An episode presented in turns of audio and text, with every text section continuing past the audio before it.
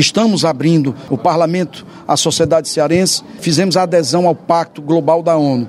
E o Pacto Global da ONU tem 17 ODS. Nós estamos cumprindo rigorosamente e nessa perspectiva de nós estarmos contribuindo com a questão socioambiental, com a questão do ser humano, de nós sabermos estarmos atentos às demandas existentes da população, nós criamos aqui diversos projetos na área de direitos humanos, cidadania, onde muitos desses projetos estão beneficiando a população. E eu fico muito feliz de nós hoje estarmos sendo representados lá na COP28, podendo apresentar à Assembleia. Assim já foi na Suíça, em Zurique, onde nós também tivemos essa condição. Agora na Unali, onde nós apresentamos a nossa Assembleia para todo o Brasil.